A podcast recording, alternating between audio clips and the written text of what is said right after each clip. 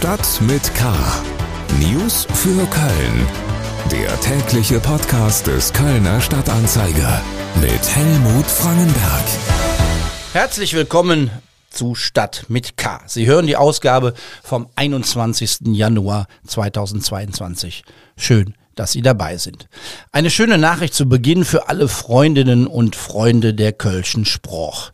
Es gibt eine neue Kölsche Ausgabe von Asterix und Obelix. Ein neues Aventürche us Jallien. Übersetzt von Hella von Sinnen, Cornelia Scheel und Vera Kettenbach. Et Bas Jezenk heißt die Geschichte. Eine Bas, dann ist eine Chef, in diesem Fall also ein Häuptling. Der Kampf der Häuptlinge, sagt meine Kollegin Monika Salchert, sei sehr fein gemacht und sehr gut ins Kölsche übersetzt. Also mit besten Empfehlungen. Heute in Stadt mit K schleppende Verkehrswende. Die Zahl der Fahrradfahrer ist zurückgegangen. Offener Drogenkonsum. Die Lage auf dem Neumarkt bleibt schwierig. Deutliche Kritik. Arena-Chef Stefan Löcher fordert neue Corona-Regeln. Schlagzeilen. Der Fahrradverkehr in Köln ist im vergangenen Jahr stark zurückgegangen. Das belegen Zahlen der Dauerzählstellen der Stadt Köln. Demnach gibt es einen Rückgang von über 11 Prozent. Als mögliche Ursache werden Homeoffice und Ausgangssperren in Zeiten der Pandemie genannt. Hinzu sei das schlechte Wetter im Sommer gekommen. Dass die angestrebte Verkehrswende kein Selbstläufer ist, belegt eine zweite Nachricht. Während weniger Fahrrad gefahren wurde, hat zeitgleich der Autoverkehr zugenommen. Das Kölner Ordnungsamt stellt pro Woche im Schnitt fast vier Strafanträge wegen Übergriffen auf seine Mitarbeiterinnen und Mitarbeiter. Im vergangenen Jahr sind 200 Anträge gestellt worden. Je länger die Pandemie andauere, desto fordernder würden die Einsätze, heißt es in einer Jahresbilanz der städtischen Kontrollbehörde. Einer der schlimmsten Übergriffe ereignete sich in Riel. Dort wurde einer Mitarbeiterin ein Teil des Unterarms herausgebissen. Als Reaktion auf solche Vorfälle sollen Beschäftigte des Ordnungsamts probeweise mit Bodycams ausgestattet werden. Der Haus- und Grundbesitzerverein übt deutliche Kritik an der Stadt und am Ratsbündnis von Grünen, CDU und Volt. Das wichtige Thema Wohnungsbau werde in Köln weiter vernachlässigt. Es fehlen wichtige Impulse, so die Interessenvertreter der Kölner Vermieter. Die Stadt müsse unbedingt mehr und schneller Flächen bereitstellen, die dann bebaut werden können. Der Haus- und Grundbesitzerverein kritisiert auch, dass es zu viele Auflagen für Neubauprojekte und Sanierungsmaßnahmen gibt. Es gibt ja ein paar Fragen, die immer wieder auftauchen, wenn man die Arbeit der Stadtverwaltung oder die der Politik in Köln beobachtet. Frage 1, warum dauert hier immer alles so lange? Und Frage 2, wer ist hier verantwortlich? So auch beim Dauerbrenner-Thema, wie denn mit der Drogenszene auf Kölner Plätzen umzugehen ist, zum Beispiel auf dem Neumarkt. Wir kommen zu den Themen, über die wir etwas ausführlicher sprechen. Kriminalität. Eigentlich sollte alles besser werden. Mehr Licht, mehr Sauberkeit, mehr Kontrollen, aber auch mehr Hilfen, wie zum Beispiel durch einen Drogenkonsumraum. Außerdem hat die Stadt auf dem Neumarkt einen Container aufgebaut, in dem jeden Tag sogenannte Kümmerer arbeiten sollen. Sie sollen Ansprechpartner sein für Anlieger, aber auch für Drogenabhängige. Diese Kontaktstelle soll zur Verbesserung der Situation auf dem Neumarkt beitragen. Meine Kollegen Tim Stienauer und Detlef Schmalenberg haben über mehrere Tage die Lage auf dem Neumarkt beobachtet. Und sie ziehen nun im Kölner Stadtanzeiger ein sehr ernüchterndes Fazit.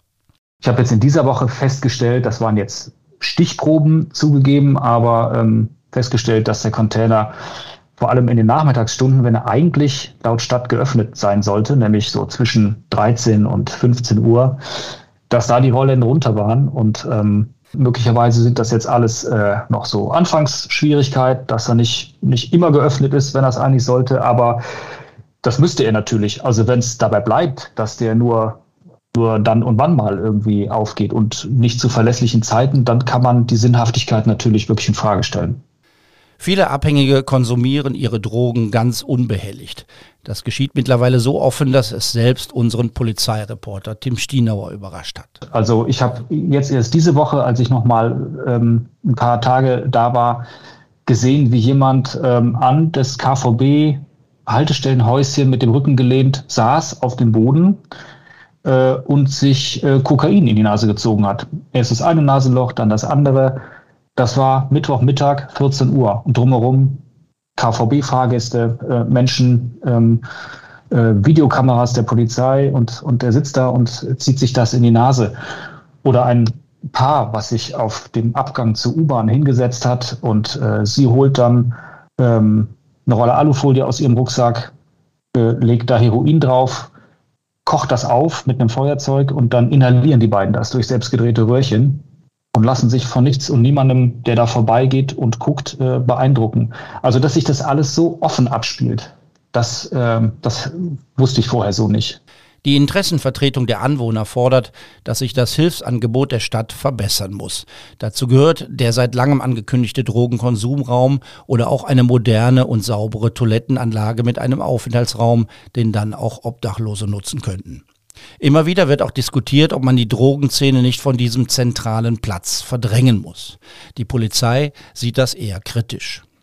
Jetzt haben sie die Szene auf dem Neumarkt. Sie wissen, wo sie die Leute finden. Wenn äh, die da weggehen, dann suchen die sich andere Bereiche. Und da muss man erstmal wieder gucken, wo verlagert sich die Szene hin. Auf dem Ebertplatz hatten wir das Problem auch.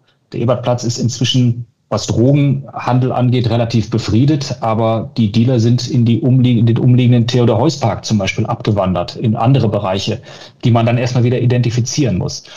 Aber ähm, ja, es ist natürlich einer der zentralsten, vielleicht der zentralste Platz in der Kölner Innenstadt und äh, äh, das ist schon, das muss schon ein Anliegen sein, ähm, dass man in diesem, auf diesem Platz sich sicher und, und äh, sicher bewegen kann und dass der sauber ist und man sich da einfach wohlfühlt. Wer mehr hören will von den beeindruckenden Schilderungen meines Kollegen Tim Stienauer, muss sich die aktuelle Folge unseres Podcasts Talk mit K anhören. Man erfährt einiges über die aktuelle Lage auf dem Platz mitten in der Stadt. Wirtschaft. Von den Folgen der politischen Einschränkungen zur Bekämpfung der Corona-Pandemie ist die Veranstaltungsbranche besonders hart betroffen. Dazu gehören auch die Betreiber von Hallen und Stadien, die von großen Kulturevents, Konzerten oder auch dem Profisport leben. Zurzeit gilt auch für sie die Vorgabe, dass nur 750 Zuschauerinnen und Zuschauer zugelassen sind, egal wie groß die Halle oder das Stadion ist. Stefan Löcher ist der Chef der Köln Arena und er gehört seit langem zu den Kritikern der staatlichen Corona-Politik. Erlauben Sie mir den Hinweis, 750 kann ich noch nicht mal ansatzweise nachvollziehen bei einer 20.000 Arena. Sie müssen sich das so vorstellen, in jeder kleinsten Theaterhalle können momentan 750 äh, Gäste Platz nehmen und, und auch eine Veranstaltung besuchen und in der Längstes Arena mit einer hervorragenden Lüftung, mit wie gesagt keinem einzelnen zugeordneten äh, Corona-Fall dann auch nur 750. Das funktioniert natürlich nicht. Da sieht man natürlich, es geht um Symbolpolitik. Man möchte momentan einfach keine großen Veranstaltungen. Sport ist ein gutes Beispiel. Überregionale Veranstaltungen werden anders gehandhabt. Ähm, aber wir haben keine überregionalen Gäste beim KEC. Deshalb, wir waren die letzten zwei Wochen komplett ohne Besucher. Äh, man hat das als überregionale Veranstaltung gewertet. Es geht letztendlich darum, man möchte im Fernsehen, äh, da es Bundesligaspiele sind, äh, keine Zuschauer sehen. Das sagt Stefan Löcher im Interview. Er ist zu Gast in der aktuellen Folge unseres Wirtschaftspodcasts Economy mit K. Dort fordert er auch, dass sich die Politik an ihre Entscheidung erinnert, nicht nur auf die Ansteckungszahlen schauen zu wollen. Wichtiger sollten doch eigentlich die Patientenzahlen aus den Krankenhäusern sein. Konkret, wir müssen eigentlich schnell wieder dahin kommen, äh, dass wir nicht auf die aus meiner Sicht relativ aussagelosen Inzidenzen blicken. Wir sehen in Frankreich 400.000 äh, steigt die Inzidenz Neuinfektionen, die Hospitalisierung geht nicht hoch. In England das gleiche. In England wird man ab dem 1. Februar deutlich öffnen.